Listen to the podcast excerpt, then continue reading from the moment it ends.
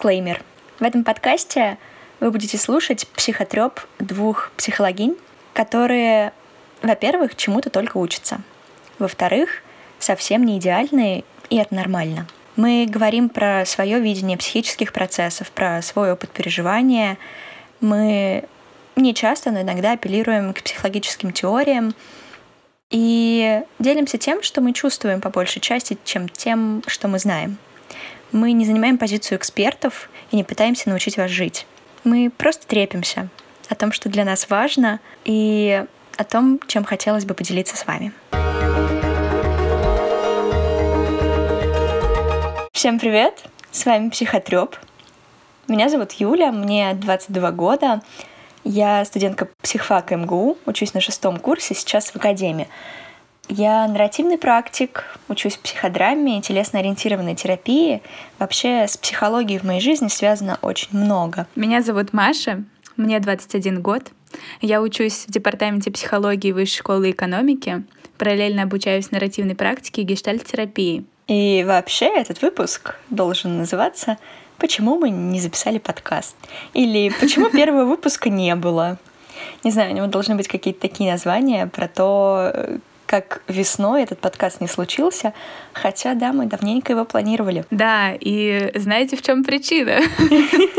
Причина в том, что мы обе одновременно свалились в депрессивном эпизоде. Поэтому этот подкаст будет посвящен нашему опыту переживания депрессии. И вообще, мне хотелось бы добавить, наверное, что сейчас информации о депрессии достаточно много стало. И вообще подкастов э, о депрессии тоже много, оказывается, я выяснила, я проверила. Но э, я убеждена, что чем больше мы будем говорить о депрессии, тем быстрее с нее спадет стигма. Я убеждена, что если хотя бы одному человеку будет важен наш голос, то все не зря. Да. Мне еще кажется, что это не зря, потому что нам самим важен наш голос. И мне кажется, что это хорошее... Ну, хорошо помнить, что другим людям он тоже может быть важен, но вообще, мне кажется, говорить про это и говорить про пережитый опыт, в этом есть много терапевтичности, в этом есть много да, да. отпускания и много того, что со мной это было, и признание. Признание того, что с тобой это происходило, mm-hmm. а признание, оно как будто бы супер важно. Я думаю, стоит начать с того, что такое вообще депрессия. И если сделать нудную, коротенькую выжимку э, о том, что такое депрессия, то мы получим, что это психическое аффективное расстройство, то есть расстройство настроения, которое, в общем, характеризуется подавленностью, сниженным настроением и невозможностью получать удовольствие. И помимо этого для нее характерны вторичные симптомы, э, такие как невозможность сосредоточиться, отсутствие интереса к чему бы то ни было, нарушение сна и аппетита, усталость ярко выраженная, заниженная самооценка, утрата ощущений, которые приносят удовольствие. Э, симптомов у депрессии достаточно много, при этом надо понимать, что диагноз э, депрессивный эпизод легкой степени ставится, если у человека есть два или три вышеупомянутых симптома, при этом они длятся где-то две недели, насколько я помню. Еще важно понимать, что депрессия может приобретать тяжелые формы, вплоть до появления психотических симптомов. Есть ли у тебя что добавить к теоретической части? Наверное, в теоретическую часть э, нет. Я в целом вообще согласна со всем, что ты сказала, но у меня есть очень забавная история. Э, буквально на этой неделе у меня была клиентка, э, с которой мы разговаривали по поводу депрессии, и одним из маркеров, про который я часто спрашиваю, является, есть ли у вас вкус, аппетит, чувствуете ли вы вкус еды, запахи. На что она мне ответила, вкус еды я не чувствую очень давно, у меня был ковид. И первое время у меня было некоторое замешательство. Я такая, так. Да. В симптомы депрессии это вроде не входит, потому что это, ковид. И это, конечно, э, не то чтобы сильно усложняет работу, и я вроде не диагност, и просто иногда спрашиваю клиентов для дополнительной поддержки, и иногда перенаправляю mm-hmm. к психиатру, но здесь важно что это, ну, это какая-то новая грань новая грань угу. расстройства, которая да, новая сочетается... Грань ковида, да, новая времени. грань ковидного времени. Это очень интересно. Я бы вообще с радостью поговорила с каким-нибудь психиатром, который уже диагностировал депрессию людям с отсутствием запахов и вкусов. У меня есть какая-то идея о том, что это тоже может сильно влиять на удовольствие, получаемое от жизни, mm-hmm. и на вот эту вот вообще возможность наслаждаться. Да, на самом деле интересная мысль. Мне кажется, что стоит сделать исследование какое-то, потому что меня прям... Я последнее время коллекционирую интересные темы для исследований, уже просто второе за последние два дня. Просто студент вышки чек. Да, да. А, знаешь, я хотела у тебя спросить, задать тебе такой вопрос. Как для тебя выглядит депрессия, как она ощущается в теле, в эмоциональном плане? Как вообще она тобой переживается, переживалась? О, это хороший вопрос. Мне, наверное, стоит сказать, что на начало моего депрессивного эпизода я была в психотерапии уже около двух лет. Я занималась психологией и заканчивала пятый курс психфак МГУ. Пять лет психология была важной, неотъемлемой частью моей жизни. Уже тогда я примерно год консультировала, чуть больше. И для меня вообще не было новостью, что существуют психические расстройства, не было новостью то, как они выглядят как они начинаются. У меня всегда, ну, с первого курса было диагностировано паническое расстройство, и я думаю, во многом его триггернуло поступление достаточно тяжелое и вот эти вот первые этапы обучения – Паническое расстройство выражается паническими атаками, но мы о нем поговорим чуть позже. У меня никогда не было депрессивных эпизодов и даже похожих на них состояний, потому что в целом я очень люблю жизнь, очень жизнерадостная, и мне нравится яркость жизни и многие эмоции. А депрессия делает так, что тебе как будто бы выключают краски. Я проводила весну в деревне, и, ну, так как был ковид, карантин, и мне было гораздо лучше, чем в городе, я уверена. И в целом мне все нравилось достаточно долго. Там был велосипед, доступ в лес, было очень хорошо, очень красиво. Но в какой-то момент из всей этой прекрасной картинки как будто бы откачали вообще все цвета. Не то чтобы она стала черно-белой, она просто стала супер неяркой, супер неинтересной. Mm-hmm. И мне перестало хотеться делать вообще что-либо. Очень хотелось спать. Для меня депрессия, да, она, наверное, выглядит как такое бесцветное, очень очень утопительное желание спать. Я буквально прирастала к кровати, причем я не могла уснуть ночью осознанно, потому что заставить себя лечь спать было невозможно.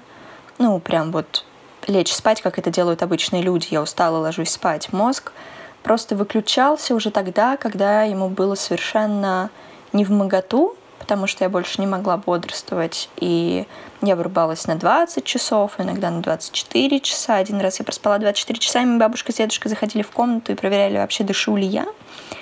Это был, конечно, тоже такой очень странный момент. И в какой-то момент я вообще поняла, что у меня депрессия, когда я словила такую достаточно явную, очевидную суицидальную мысль. Наверное, недели через три после того, как все это состояние ко мне пришло. И она была настолько холодной, не панической, очень обыденной. Не буду ее описывать, мне кажется, это может быть триггером.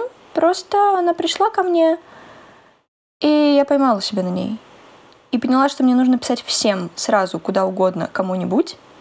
Я написала психологу, я сразу нашла психиатра онлайн, потому что моя психиатрка осталась в Москве, и клиника, в которой она работала, не принимала... Ну, она была перенаправлена для ковида ну, про психиатра это отдельная история, ну да. Вот такая история депрессии для меня, она, наверное, выглядит как такое тянущее вниз засыпательное болото. А что насчет mm-hmm. твоего опыта? Ой, на самом деле ты начала говорить о том, как все началось, и я подумала о своем опыте и поняла, что я особо-то и не помню. Это началось давно, еще в классе в шестом, и периодически ко мне возвращалось. И для меня депрессия — это огонь, это пламя в котором ты постоянно горишь, которая сжирает кожу, тело, выворачивает тебя наизнанку. И у меня действительно было ощущение, как будто бы я лежу в кровати, которая вся в огне. И такое жуткое чувство, что ты горишь заживо. Вот для меня депрессия настолько ярко проявляется, Хотя были моменты такие же черно-белые, не черно-белые, а серые, когда все бесцветное, безвкусное, какое-то никакое, и вроде как бы и нехорошо, а вроде и неплохо, и какое-то ни рыба, ни мясо. И именно в таком состоянии, э, не в активной фазе такого прям депрессивного эпизода, я пришла к своей психиатрке первый раз. И она мне поставила депрессивный эпизод легкой степени. А, Еще депрессия, она на самом деле для меня очень многоликая. Я знаю, что ты знаешь об этой метафоре.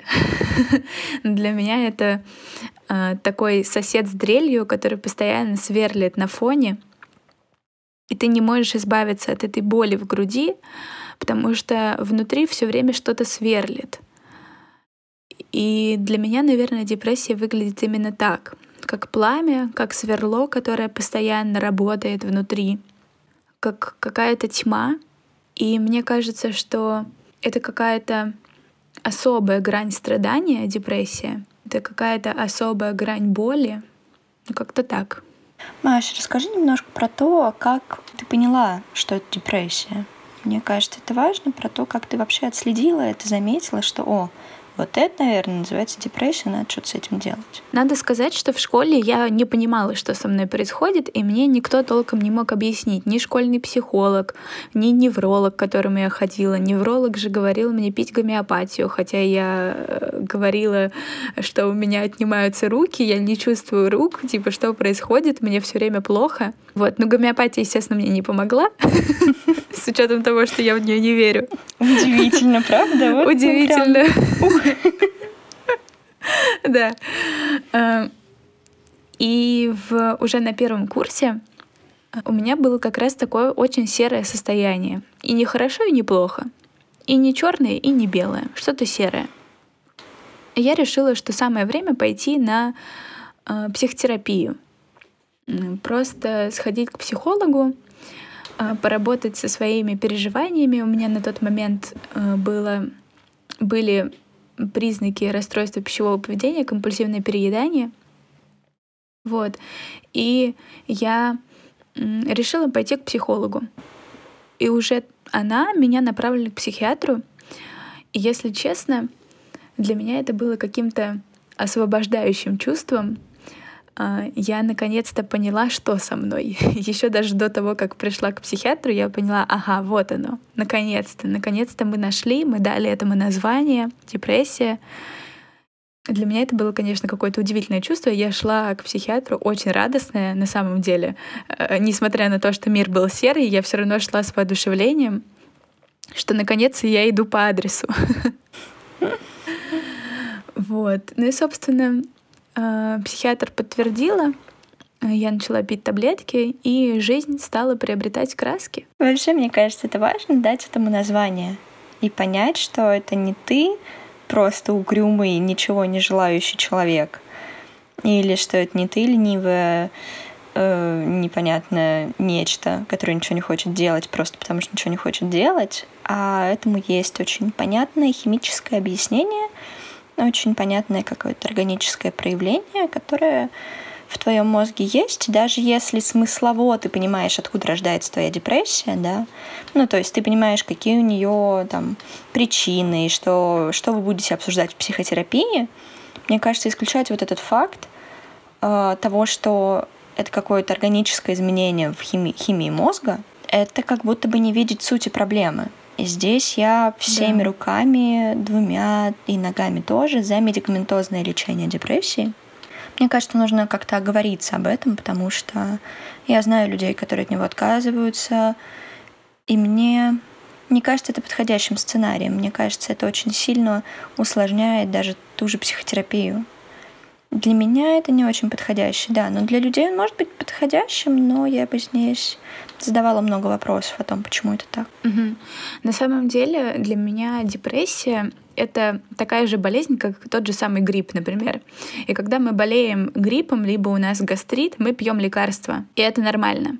Потому что есть какие-то органические изменения в, э, в теле, которые мы стараемся компенсировать. И медикаментозное лечение — это точно такое же лечение, психиатрическое медикаментозное лечение — это точно такое же лечение, которое ну, как бы назначается при любом другом расстройстве. И это не направлено на то, чтобы превратить вас в зомби, сделать так, чтобы вы, э, чтобы качество вашей жизни ухудшилось и так далее. Наоборот, это призвано помочь.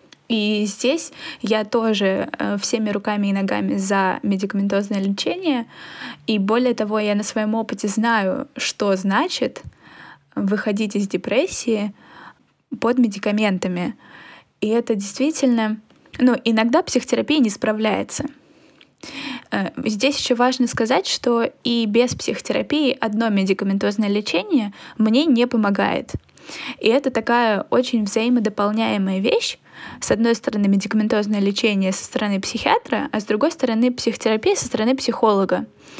И это такие две неразрывные вещи, которые в своем синтезе дают возможность справиться с этим сложным состоянием. А состояние действительно сложное, особенно когда оно длится много лет, как у меня. Э, это нужно раскапывать, но при этом аккуратно раскапывать, и для того, чтобы э, обеспечить эту аккуратность, собственно, и принимаются таблетки. Э, наверное, я хотела добавить, что часто во время психотерапии вскрываются очень болезненные раны, которые обычно блокируются, которые обычно подавляются, и сама, сам период психотерапии достаточно сложен.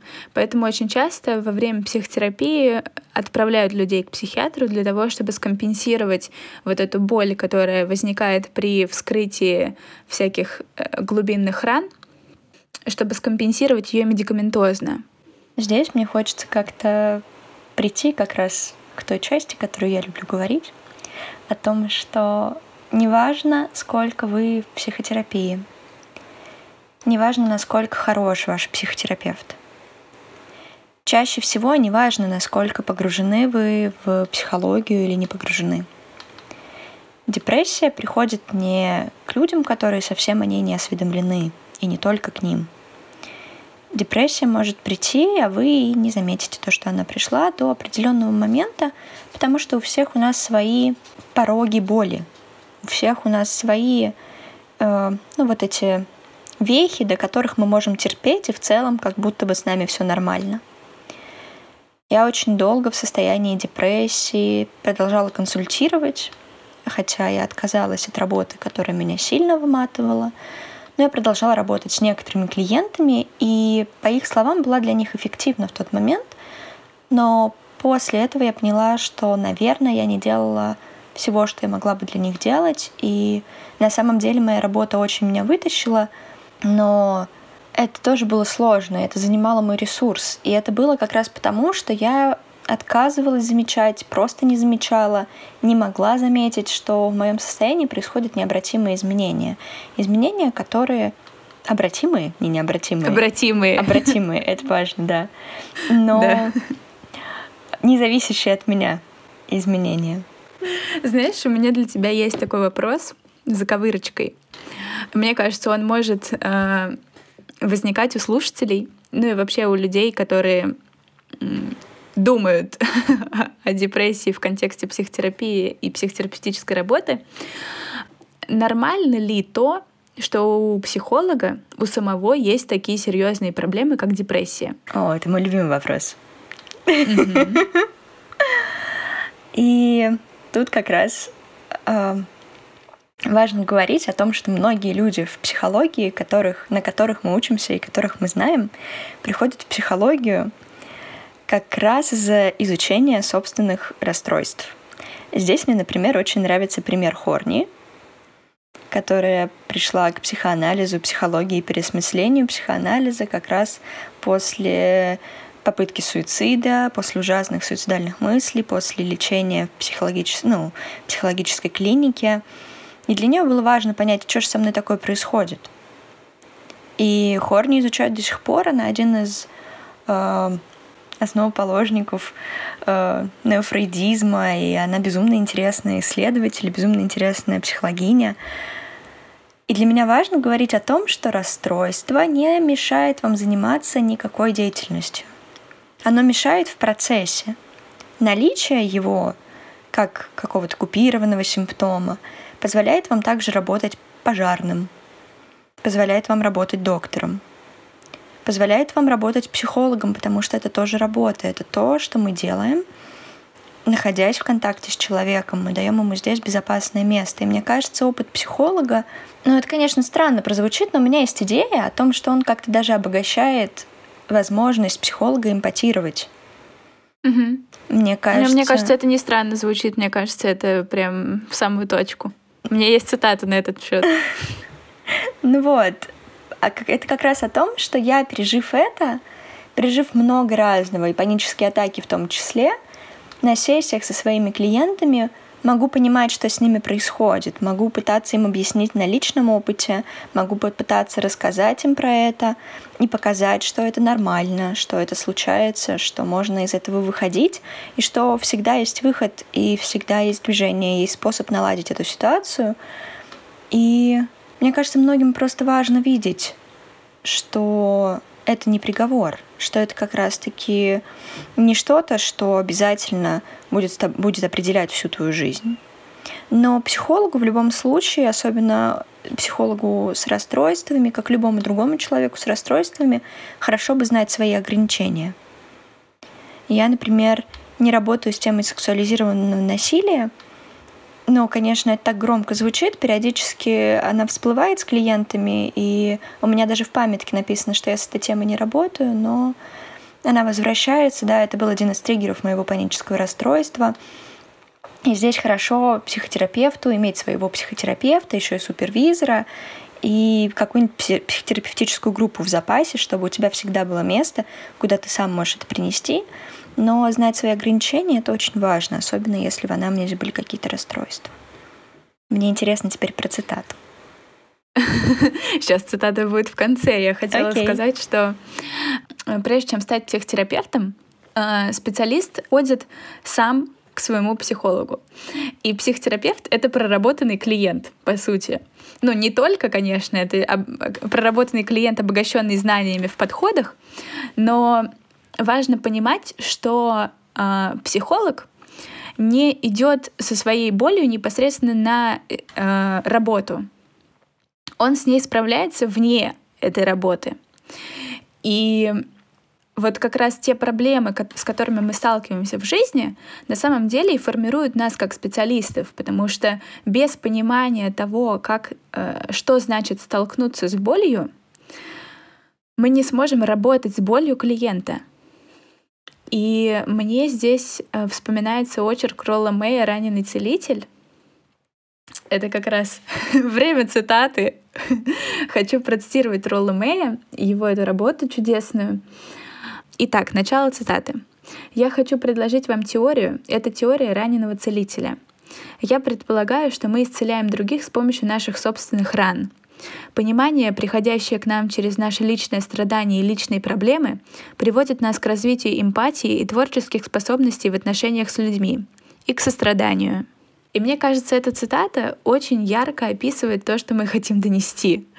То, что психолог — это не бог, это точно такой же человек, который сталкивается с проблемами. И именно его опыт столкновения с трудностями формирует его как специалиста. Да, мне кажется, это очень важно, и во многом это про то еще, почему на факультеты психологии приходит столько людей, которые идут туда в поисках ответов о том, что с нами происходит, mm-hmm. почему мы так чувствуем. Часто это э, сверхчувствительные люди. И часто это люди, которым чуть легче откликаться миру, но при этом они гораздо больше опыта в себя вбирают. Вот. А еще мне кажется, что нам нужна какая-то рубрика «Объясняем термины». И вот сейчас в этой рубрике хочется сказать, что психиатр — это врач, который может выписать вам медикаментозное лечение, может выписать вам таблетки, написать рецепт, на прием к которому вы чаще всего пойдете в какую-то клинику. Психотерапия — это более сложный вопрос в России на сегодняшний день. Психотерапия в России понимается только как медицинская психотерапия, и ее может оказывать, соответственно, врач-психиатр. Но помимо нее в европейских странах больше говорят о психологической психотерапии, и для психологической психотерапии нужен специалист с высшим психологическим образованием, который имеет знания в некоторых психотерапевтических подходах. Примерами таких подходов являются гештальтерапия, психоанализ, когнитивно-бихевиоральная терапия, нарративная терапия, психодрамтерапия и много других направлений. Есть также психоконсультирование, и психоконсультирование — это более краткосрочная, более поверхностная психотерапия, направленная на решение каких-то насущных задач и проблем, э, край которой виден и к которому легко прийти.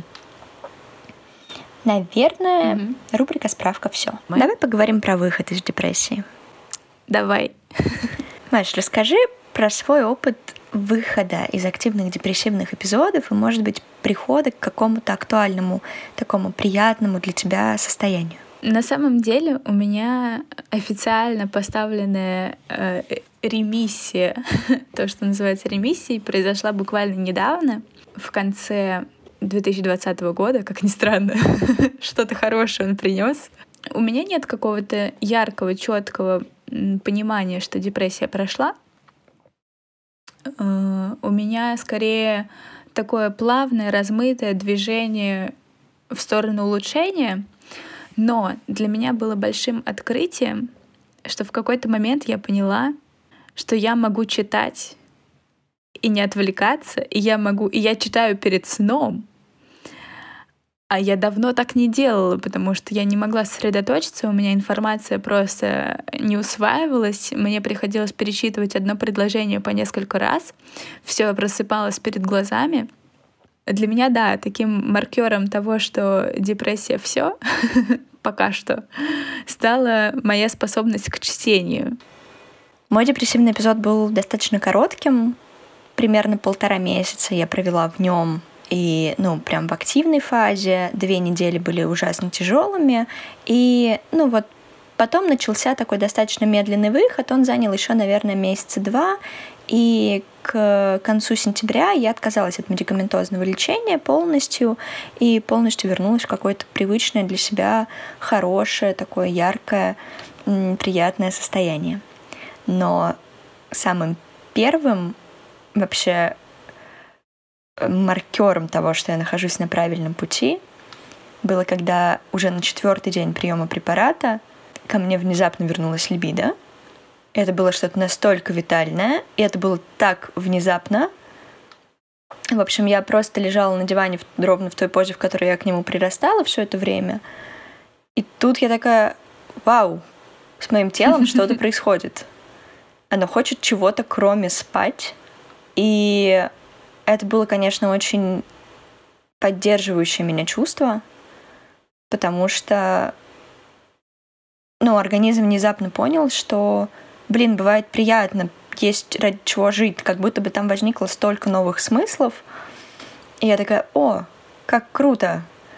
И примерно через день вернулся аппетит, вернулся вкус еды, и это было явно такое восхождение по ступенькам к такому приятному времени. Ну, то есть не только сладкие конфеты стали давать мне приятный вкус, но вообще любая еда снова получила вкус. И это было вау, это было так удивительно. Это была вообще какая-то магия того, что жизнь на самом деле прикольная, очень красивая, и мне так много всего нравится. Вот. И это было очень важно. А, знаешь, ты сейчас э, говоришь, и мне очень тепло становится от того, что ты чем-то делишься. И у меня есть такая убежденность, что в процессе умирания, а депрессия — это очень что-то близкое к умиранию, на самом деле очень много жизни и очень много борьбы. И вот, вот это возвращение витальности, оно действительно переживается как какое-то удивительное чудо. И в этом плане депрессия э, — это такой провал вниз, который на самом деле позволяет увидеть, насколько жизнь многогранна, когда ты возвращаешься из этого состояния. Я просто надеюсь, что этот подкаст не будет слушать моя мама. Когда я вышла из депрессии, мы еще съездили на морюшко, а потом я вернулась в Москву. Первое, что я сделала, я установила Тиндер. Я поняла, что Моя вернувшаяся витальность требует подтверждения. Потом я скачала Бамбл и не знаю, насколько это нужно нашему подкасту. В этот период у меня начались отношения, которые продолжаются до сих пор. Просто витальность mm-hmm. вернулась, так вернулась, называется. Это было как-то... Не то чтобы я благодарна депрессии за это, но мне кажется, тут есть какой-то вклад вот этого выхода из депрессии, когда mm-hmm. мне снова нужно было все сразу и побольше, пожалуйста. Mm-hmm. У меня, мне кажется, в моих рассуждениях сейчас была какая-то такая романтизация депрессии, но я не хотела этого. Мне не показалось, что у тебя была романтизация депрессии. Мне да? кажется, что это нормально. Но это как будто бы... Когда я слышу, что депрессия — это дно, от которого можно оттолкнуться, во-первых, я очень с этим согласна. Во-вторых, важно говорить, что вам не обязательно нужно дно, чтобы отталкиваться. В целом, не обязательно нужна депрессия, чтобы это как-то получилось. И, конечно, депрессия действительно дает выход, и на моменте выхода из нее многие эмоции кажутся гораздо более яркими. У многих людей я не одна такая, мой случай не супер индивидуален. Многие люди, когда выходят из депрессии, вдруг открывают типа мир, который внезапно хорош.